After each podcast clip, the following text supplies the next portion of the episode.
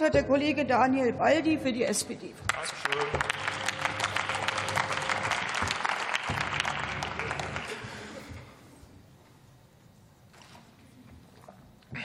Sehr geehrte Frau Präsidentin, liebe Kolleginnen und Kollegen, wenn ich diese Woche so verfolge, dann wird für mich eines immer deutlicher. Die Union teilt sich mittlerweile nicht mehr nur in die CDU und die CSU, sondern es gibt mittlerweile auch eine Bundes-CDU und es gibt eine Länder-CDU. Das haben wir beispielsweise am Montag gesehen. Da haben die Ministerpräsidenten in der Ministerpräsidentenkonferenz Beschlüsse verhandelt und zugestimmt. Also die Länder-CDU war dabei. Und die Bundes-CDU hat gesagt, das ist alles falsch. Und heute haben wir ja dasselbe Spiel einmal wieder erlebt. Die CDU-Bund kritisiert den geplanten, das geplante Vorhaben eines Bundespolizeibeauftragten. Und in den Landtagen, da haben sie in den letzten Jahren, da hat die Länder-CDU in den letzten Jahren immer zugestimmt. Also Einigkeit gibt es nur an einer Frage, nämlich es gibt keine Einigkeit in der Union.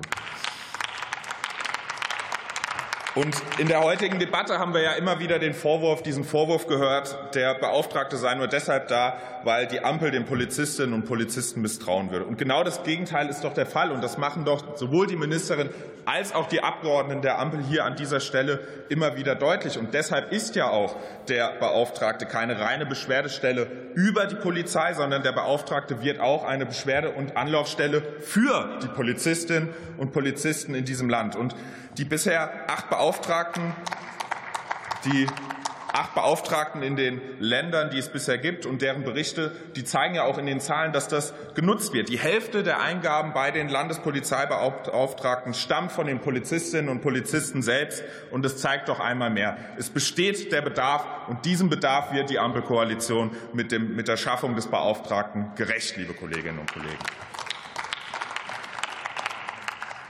Polizistinnen und Polizisten verdienen unser aller Respekt. Und das kann man, das wurde heute zum Glück oft gesagt, und das kann man aber nie oft genug sagen. Und gerade in den vergangenen Wochen und Monaten haben wir doch aber vor allen Dingen darüber gesprochen, soll es mehr Grenzkontrollen geben? Soll es mehr Abschiebungen geben? Und von allem anderen noch mehr, mehr, mehr.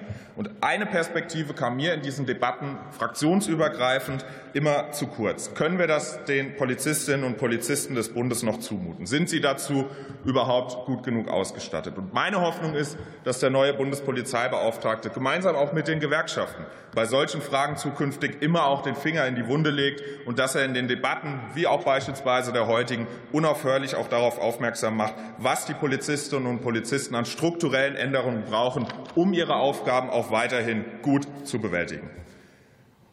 Zu guter Letzt Morgen beginnt ja in einigen Teilen Deutschlands, auch in meiner Heimat Mainz, einige Besucher sind ja auch oben auf der Tribüne, da beginnt morgen die fünfte Jahreszeit. Und was für die meisten von uns ausgelassenes Feiern bedeutet, das heißt für Polizistinnen und Polizisten Dauereinsatz. Und mein Wunsch an alle Närrinnen und Nahalesen, habt morgen Spaß, vergesst auch vielleicht für einige Stunden all die Krisen in unserer Welt und feiert dabei vor allen Dingen friedlich. Denn morgen, übermorgen und auch an allen anderen Tagen gilt, Gewalt gegen Helferinnen und Polizisten ist tabu. Vielen Dank, Herr Lau, schönes Wochenende.